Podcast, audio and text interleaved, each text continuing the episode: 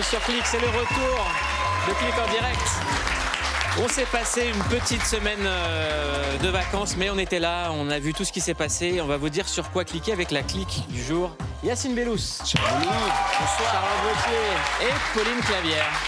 Ça va, Pauline?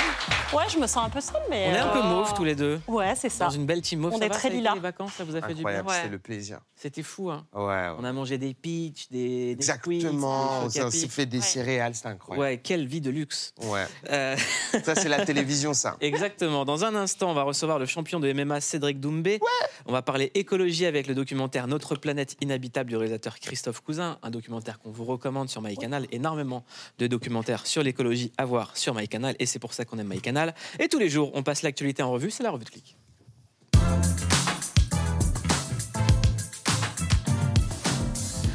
Le guide Michelin dévoile ses étoiles pour 2023. Le guide Michelin a dévoilé aujourd'hui le palmarès de leurs étoiles. Le chef Alexandre Couillon à Noirmoutier. Et pourquoi vous rigolez Oh.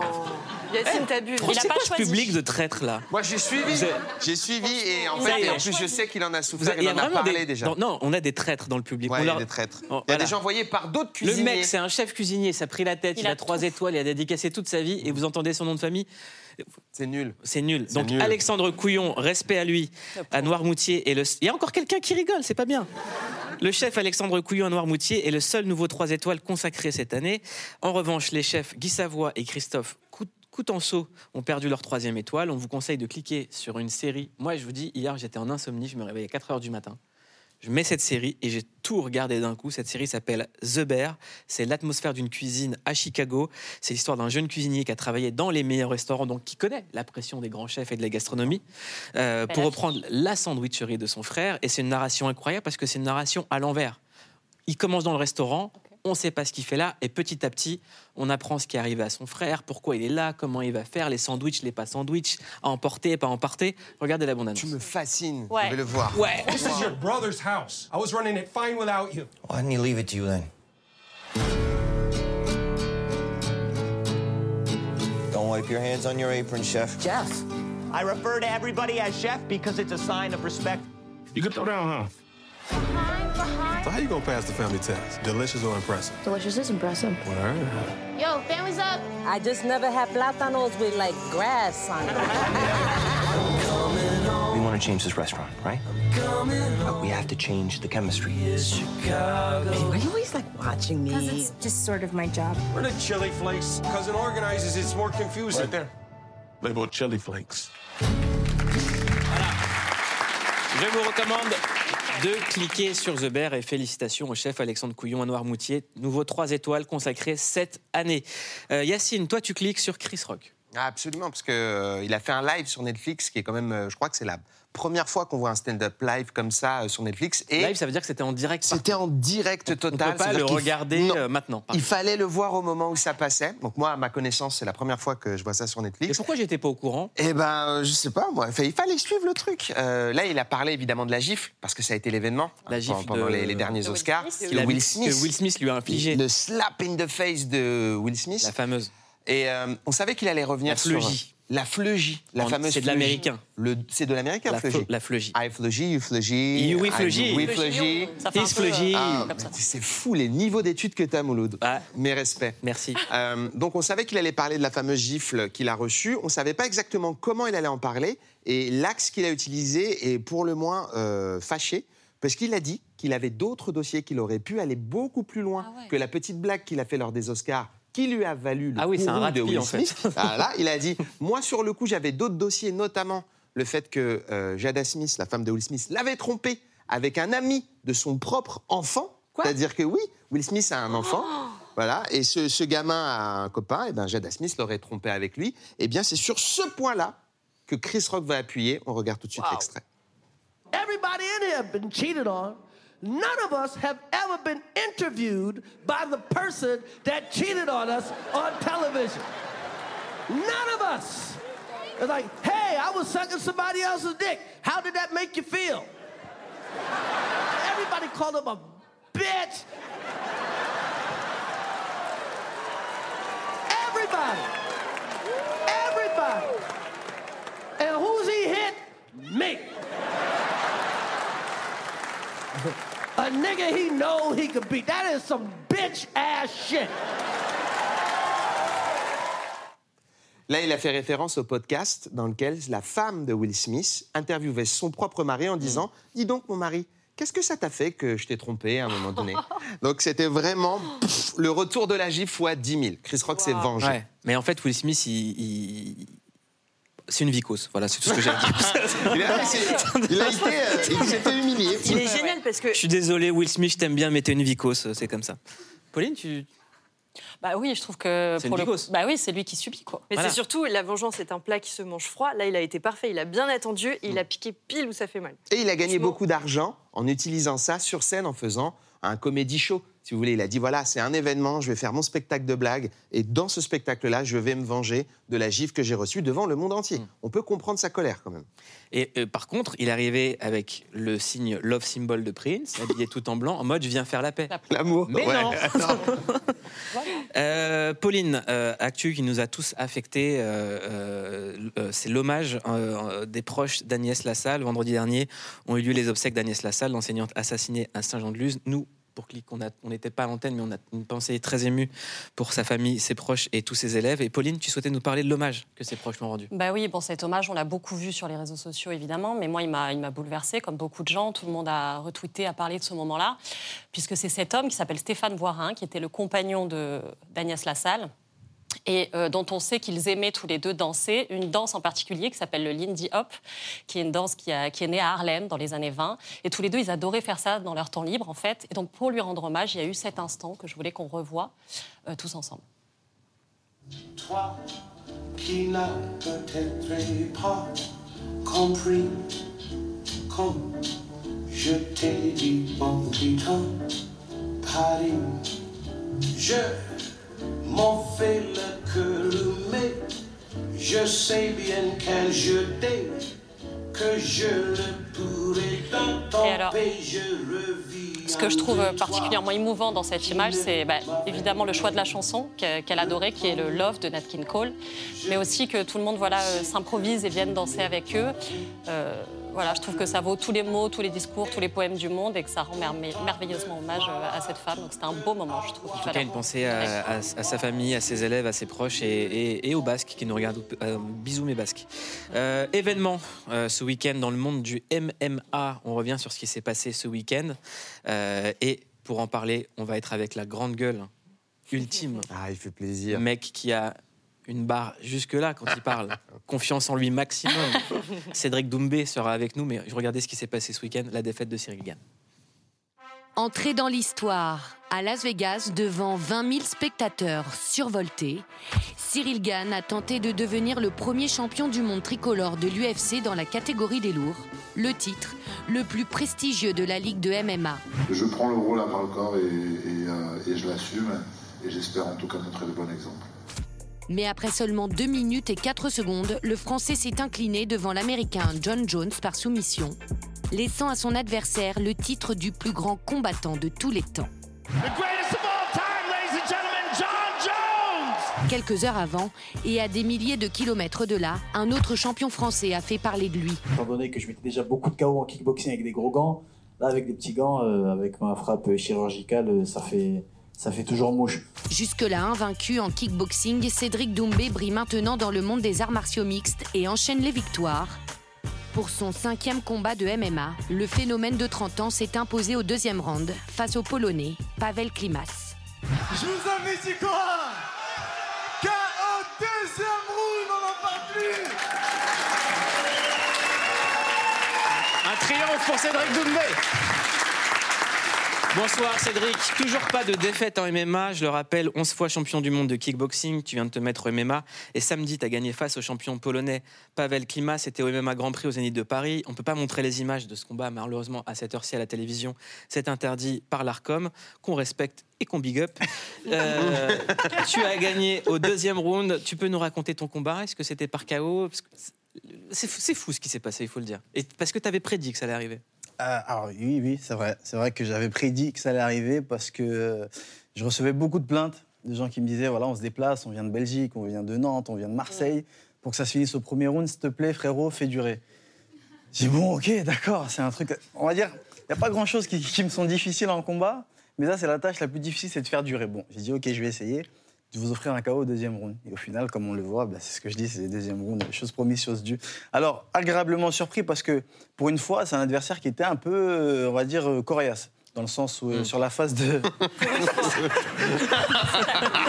C'est quoi On dirait moi quand je parle d'un- quand je parle d'une assiette. Ouais.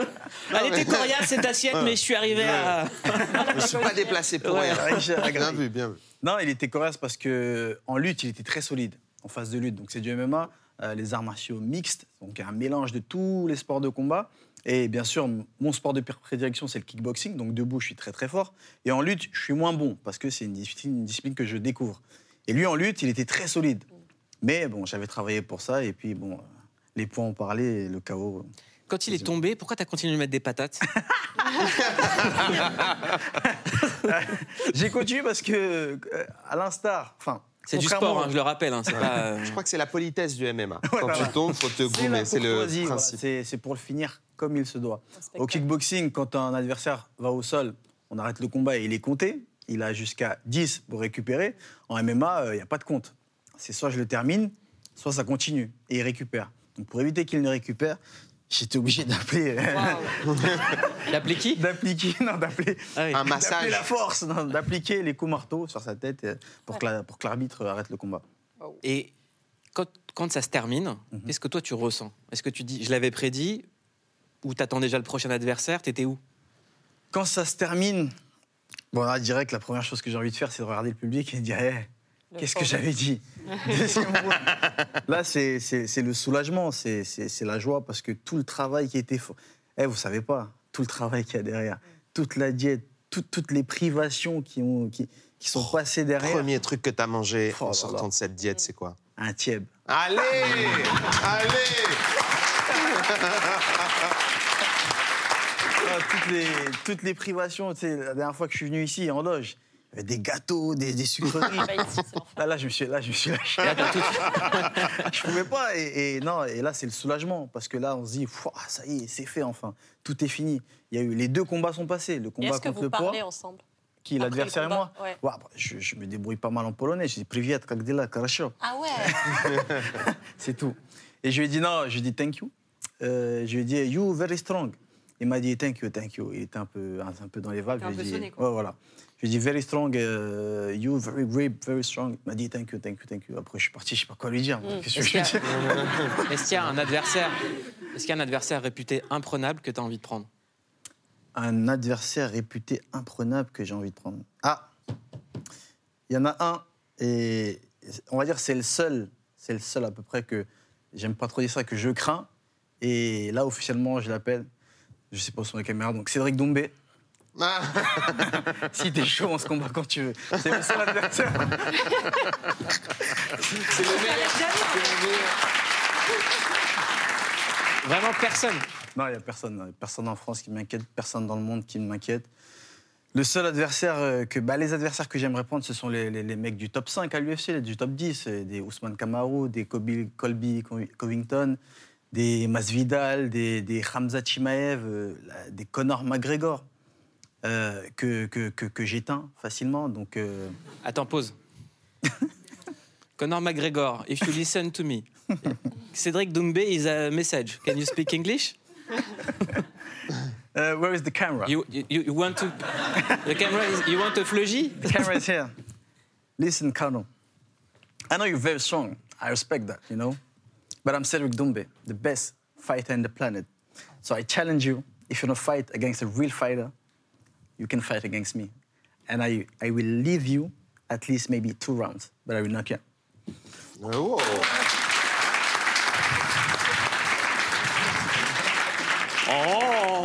Il a dit, moi je peux traduire, il a dit, euh, Connor, je te casse en deux. Voilà, c'est en résumé. Alors, euh, Cédric, j'aimerais qu'on commente ensemble un autre événement qui a eu lieu ce week-end. C'était la défaite de Cyril Gann face à John Jones à Las Vegas lors de l'UFC 285. Cyril Gann qu'on aime beaucoup et qu'on embrasse. Et Cédric Doumbé l'avait également prédit. Sur le papier, il n'y a aucune chance que Cyril gagne ce combat. Moi, j'ai pas compris les gens qui font des pronostics, ouais, Cyril gagne, il gagne. Non, non, attendez, attendez. Il n'y a aucune chance que Cyril gagne, gagne ce combat. Comme ça, là, aujourd'hui, il n'a aucune aptitude physique, psychologique pour battre un combattant comme John Jones, tout simplement. Oh, Cyril Gann, il a fait quelle guerre? Donnez-moi une guerre que Cyril Gann l'a fait. Est-ce qu'il est déjà allé sous l'eau, Cyril C'est ce que ça veut dire, aller sous l'eau? Ah ouais, mais en fait, c'est toi qui lui as porté la poisse. Non, non, prédictions. non, non, non, non. Moi, je suis réaliste. faut savoir un truc. C'est que moi, en fait, parce qu'il y a plusieurs personnes qui disent oh, Cyril Gann, le meilleur combattant français. Attendez, attendez, attendez. Je suis 11 fois champion du monde. C'est-à-dire, c'est pas, c'est- c'est juste que là, il y a une nouvelle génération là, qui découvre le MMA et donc qui découvre Cédric Doumbé. Mais ça fait plus de 10 ans, plus de 14 ans que je combats. Ça fait plus de 5, 6, 7 ans que je suis champion du monde. Donc je sais reconnaître un combattant bon d'un champion. Il y a récemment, là, je crois, il y a six mois, j'ai fait une interview en disant que Cyril Gann était surcoté. On m'a posé la question, j'ai dit il est surcoté. Premièrement, je n'ai rien contre Cyril Gann. Hein. C'est pas un rival, on n'est pas dans la même catégorie, de, donc euh, c'est pas du tout un rival. Au contraire, je l'aime beaucoup. Euh, j'ai C'est dit qu'il- c'est important de le dire. C'est important de le dire. euh, C'est pour, avant de, de le descendre, pour que les gens comprennent Ouais. que voilà, j'ai rien contre lui. J'ai Et, dit. et- et nous non plus d'ailleurs. hein. Je tiens à dire que Cyril Gann, je t'aime bien. hein. Moi, je dirais même que je l'aime plus que vous. Moi, moi, je suis prêt vraiment pareil que toi. Donc, j'ai dit qu'il était surcoté. Donc, c'est la vérité. Pourquoi? Parce que pas, ça ne veut pas dire qu'il est mauvais. Il est très bon, Cyril Gann. Pour un poids lourd, il a des aptitudes, des capacités pugilistiques qui sont incroyables. Il bouge comme un léger. Et en poids lourd, on voit pas ça. Il bouge mieux que John Jones même. Donc il a des aptitudes, il est très bon. Maintenant, surcoté, ça veut dire quoi? Ça veut dire qu'il n'est pas à sa place. Aujourd'hui, ça fait quoi? Trois, trois ans à peu près, je crois, qu'il combat, qu'il fait du MMA. Les gens le mettent là. La légende, c'est bon, il va battre John Jones, c'est le futur. Non, parce qu'on est fier, parce que c'est un Français. Alors, on peut être fier, mais il faut être réaliste. Il y a un juste milieu. Cyril Gann, il est très bon, mais il n'est pas là. Il faut le remettre à sa place. Et c'est pour ça qu'en faisant cette vidéo, j'ai fait un pronostic. Et j'ai analysé la vidéo, elle est plus longue, elle est sur ma chaîne YouTube, Cédric Doumbé. Je me suis abonné cet après-midi. Moi aussi, j'aime beaucoup sa chaîne.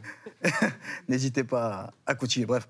Et j'ai fait une analyse complète en disant que aujourd'hui, Cyril Gann, bon gamin, c'est bien. Bon gamin. OK Mid-sizer, Maintenant, super. Voilà. Maintenant, quand tu combats un adversaire comme John Jones, tu peux pas arriver en disant voilà, bon gamin, en faisant des chœurs, en dansant sur du Aya Nakamura, euh, en jouant à FIFA. Non Non, il est rentré sur du charisme là. Ah oui, bah oui, mais là c'est trop tard. Non, on parle de la préparation. Là, tu arrives à, à la fin, au jour du combat, tu mets du carré, tu te changes, tu te changes. Non, non, non, non. C'est pendant la préparation. Après, moi, je dirais que le problème, c'est pas Cyril Gann. Parce que Cyril Gann, c'est un bon gamin. Donc, comme n'importe quel bon gamin, il va écouter les conseils de son coach. Donc, le problème vient de son coach. Son coach. Fernand est- Lopez, Fernand Lopez. qu'on a reçu ici. Qui est un très bon comédien. Donc, ça, il n'y a pas de souci. Qui est un. Je n'ai rien contre lui, c'est un très bon manager. C'est-à-dire que si demain tu veux aller à l'UFC ou dans les plus grandes organisations du monde, tu peux aller avec Fernand Lopez parce qu'il va t'y amener. Ok. Maintenant, en termes de combat, parce que au bout d'un moment, c'est le combat qu'on veut voir. C'est pas euh, de la danse ou je sais pas quoi. En termes de combat, ce n'est pas l'entraîneur qu'il lui faut. Ce n'est pas un entraîneur compétent. Et je ne suis pas le seul à le dire, parce qu'il y a Khabib aussi qui l'a dit.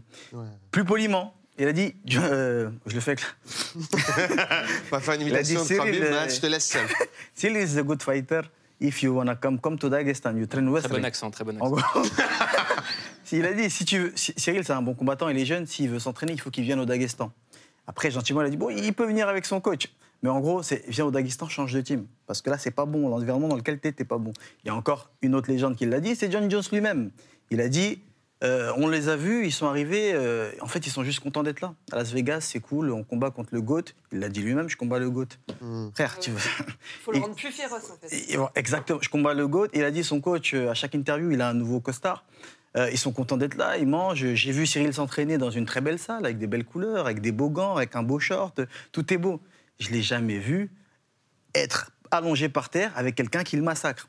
Et c'est ça qu'on veut. Pour moi, c'est le début de- du scénario de Rocky 2, personnellement, depuis que je. Ouais, tout à l'heure. C'est genre, faut repartir dans la poussière, C'est exactement ça. Cyril Gann Ouais. a donné une interview là, qui tourne en ce moment où il dit Moi, je m'entraîne seulement quand j'ai un combat. C'est pas quelqu'un de très assidu. Il a quand même un détachement par rapport à la boxe. Est-ce que c'est ça qui paye?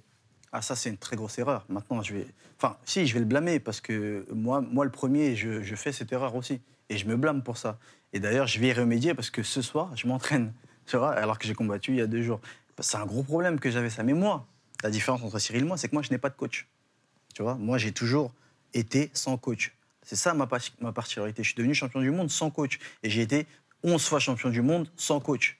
Aujourd'hui, maintenant, je, je mets l'accent sur le fait qu'il faut que je j'adhère à une team. Parce que là, c'est c'est plus du kickboxing. Je peux Mm. plus compter sur mon talent. Mm. Il faut que j'apprenne. Parce que là, c'est de la lutte, c'est du jiu-jitsu. Il y a trop de phases à exploiter et il faut que j'apprenne avec quelqu'un. Donc en fait, c'est un sport d'équipe, même, même si on est seul sur le ring, c'est Ah, un c'est un sport sport d'équipe. d'équipe. La preuve, là, c'est son équipe qui l'a fait. Je peur. rappelle que dans le MMA, il y a eu, en 20 ans, il y a eu une quinzaine de décès. Est-ce que c'est un sport plus dangereux? Est-ce que c'est un sport de combat plus dangereux qu'un autre? Quand on a été 11 fois champion du monde de kickboxing, comme Cédric Doumbé.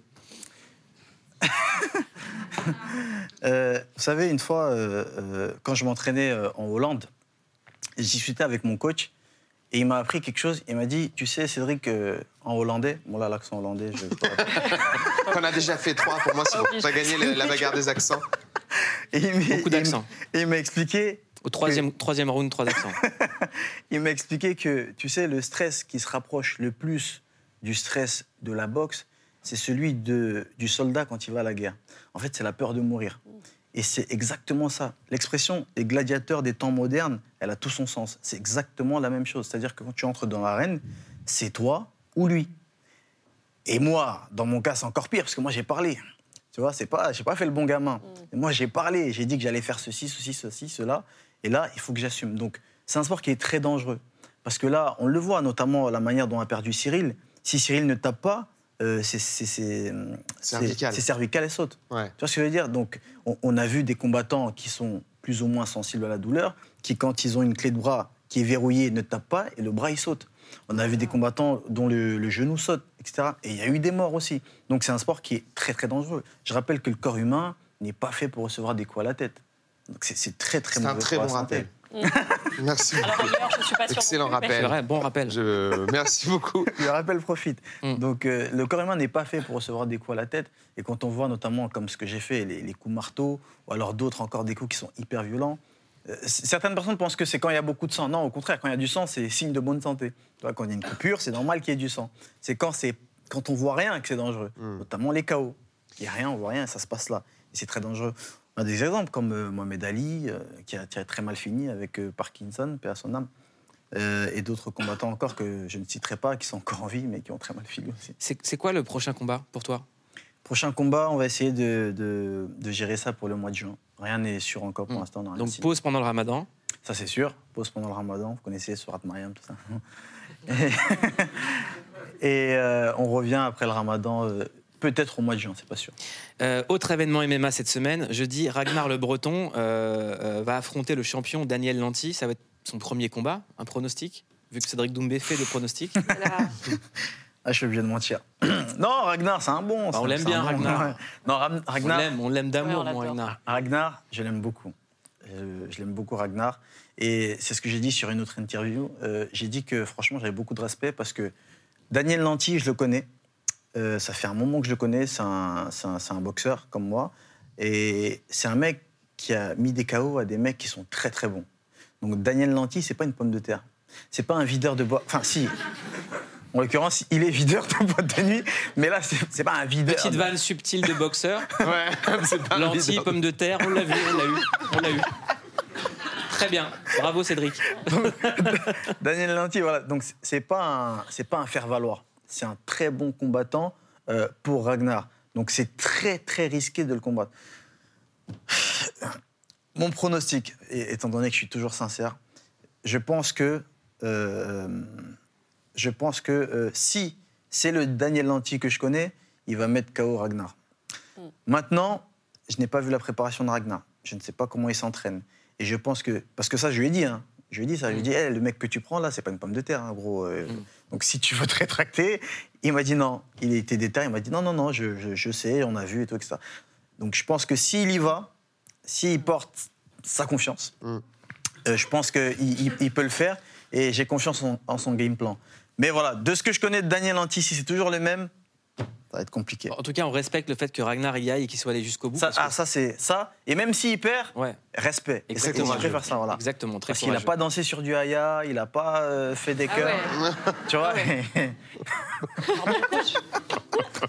Merci beaucoup Cédric. Tous les jours, on vous recommande sur quoi cliquer. Et aujourd'hui, on clique sur le documentaire Notre planète inhabitable, disponible sur MyCanal. Un documentaire sublime, produit par les magnifiques Flab. Regardez. Notre maison brûle. Et nous regardons ailleurs. Nous sommes à la veille d'une catastrophe écologique planétaire. There's one issue that will define the contours of this century more dramatically than any other. And that is the urgent and growing threat of a changing climate. Moi, j'ai 22 ans aujourd'hui, et donc a priori, en 2050, si je suis toujours là, je ne serai pas très très vieille. J'aurai la cinquantaine. Et en fait, à 50 ans, les gens qui aujourd'hui prennent des décisions ont à peu près cet âge-là, et ils se projettent vraiment en 2050 comme dans un truc de génération future. Mais c'est nous qui allons le vivre ça. Si nous ne faisons rien, nos enfants connaîtront un monde fait de migration, de guerre, de pénurie, de disparition d'archipels et de villes côtières causées par ces évolutions. Cela a déjà commencé. Le problème des COP, le problème des grandes réunions, c'est qu'on parle comme ça d'objectifs. On fait des beaux textes, des beaux discours, tout le monde a les larmes aux yeux. Mais c'est pas contraignant. Donc en fait, c'est des belles paroles, c'est des preuves d'amour sans contrat de mariage. Et en fait, quelque part, ben, on se fait après. Pour en parler, nous sommes avec Christophe Cousin. Bonsoir. Vous êtes écrivain, aventurier et réalisateur. Vous avez travaillé pour les Nouveaux Explorateurs sur Canal+. Vous partiez à la rencontre de peuples nomades. De 2003 à 2005, vous avez parcouru plus de 30 000 km à vélo autour de la Terre, exceptionnel. Vous avez aussi fait le tour de l'Antarctique. Euh, vous êtes le réalisateur de ce documentaire qu'on a tous aimé ici, Notre planète inhabitable, disponible sur MyCanal. On a mille questions à vous poser. Vous avez rencontré de nombreux experts, géologues, biologistes, économiques, géographes, mais aussi Jean-Marc Jancovici, membre du Haut Conseil pour le climat, la militante écologiste Camille Etienne, le climatologue Jean Jouzel ou Cyril Dion, réal et militant écologiste, à qui je fais un bisou. Euh, il y a plein de questions qu'on veut vous poser.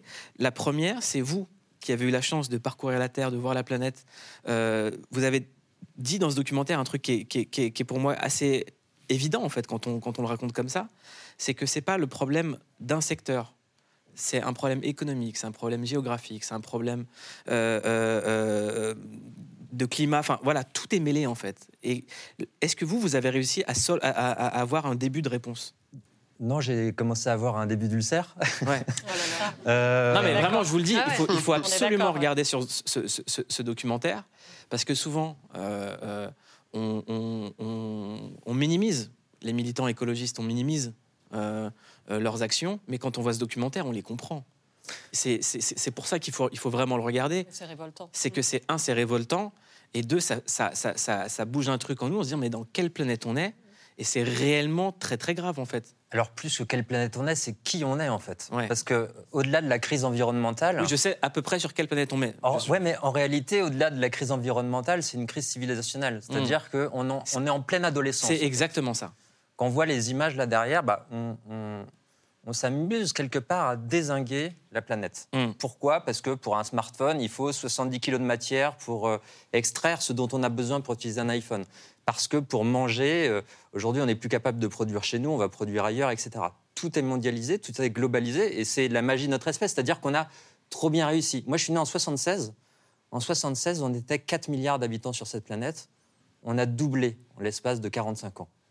Euh, le gâteau reste le même. La Terre, elle, elle fait 12 000 km de diamètre. Et finalement, tout ce qui nous entoure, on l'extrait de la planète.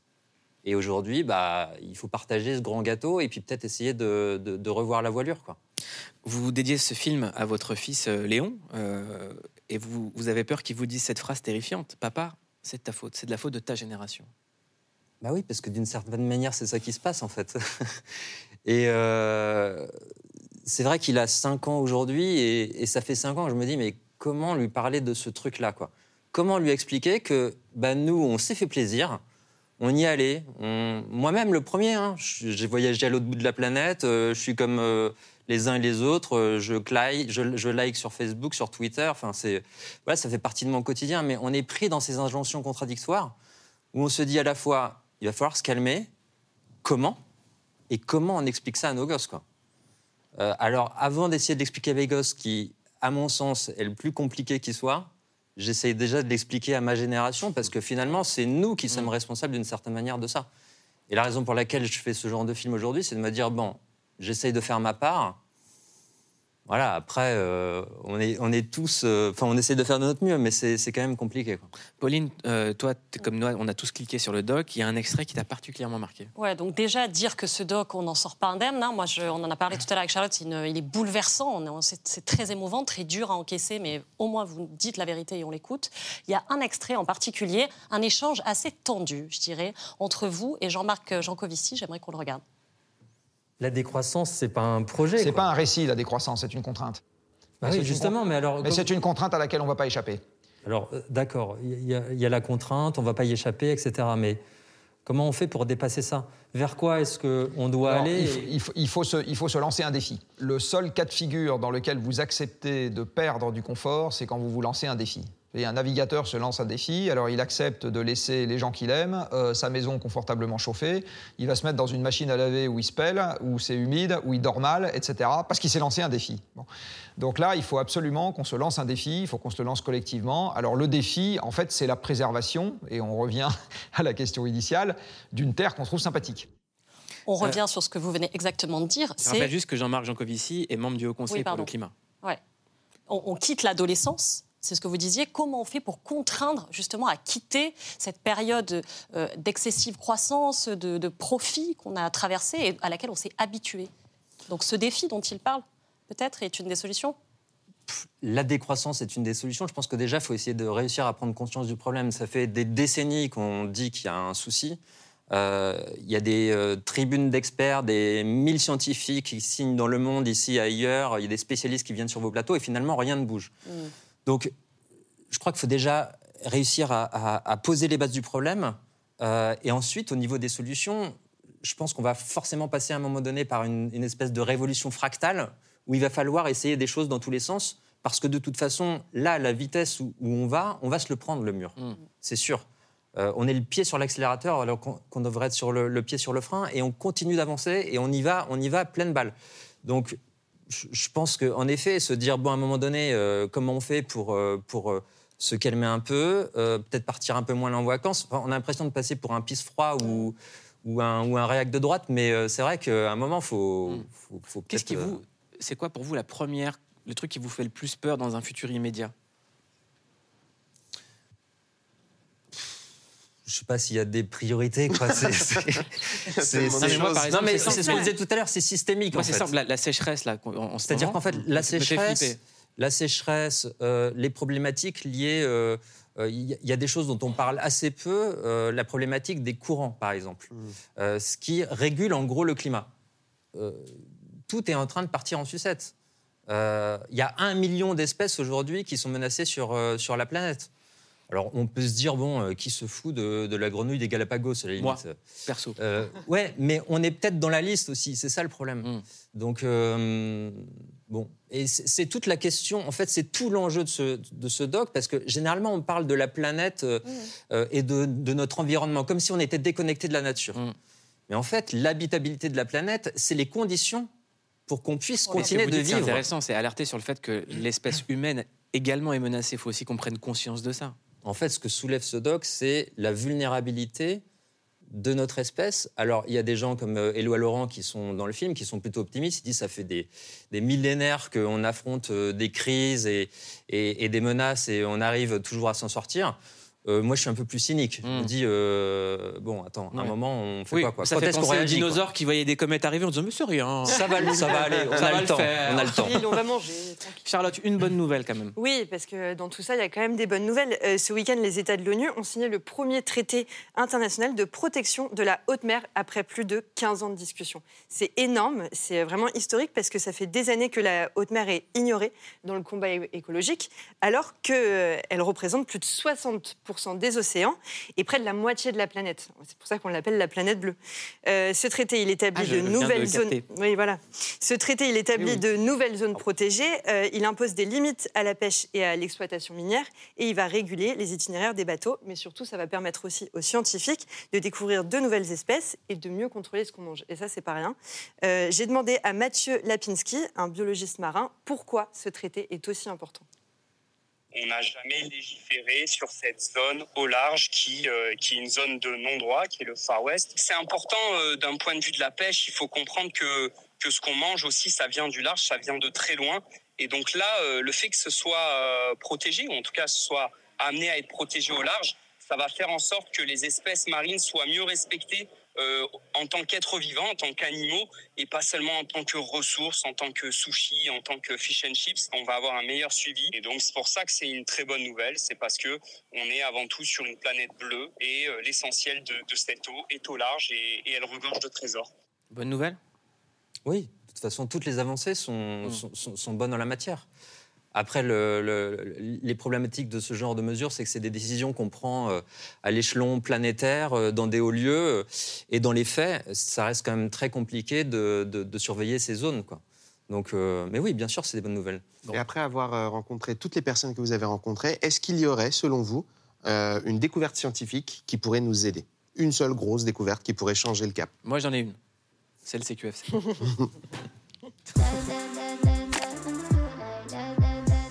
Mieux qu'un algorithme, la rédac de Click vous dit sur quoi cliquer. Et on clique sur le documentaire Notre planète inhabitable disponible sur MyCanal.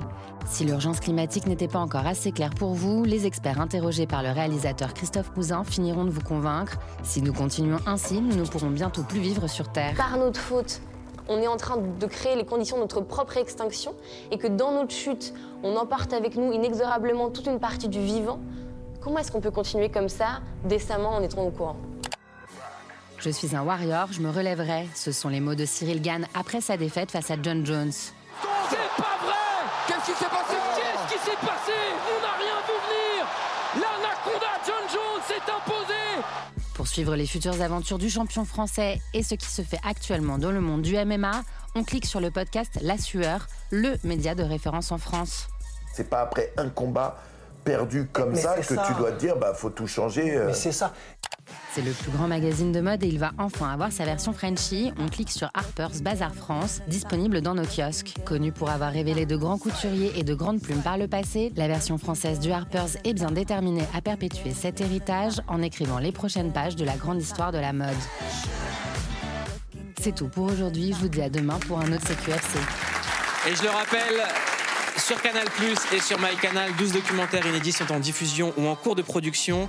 Et le corner MyCanal Voix Green, je vous conseille absolument d'aller le voir. Et ce film, Notre planète inhabitable, est un bijou. Vraiment bravo pour ce Merci. film. On clique très très fort dessus.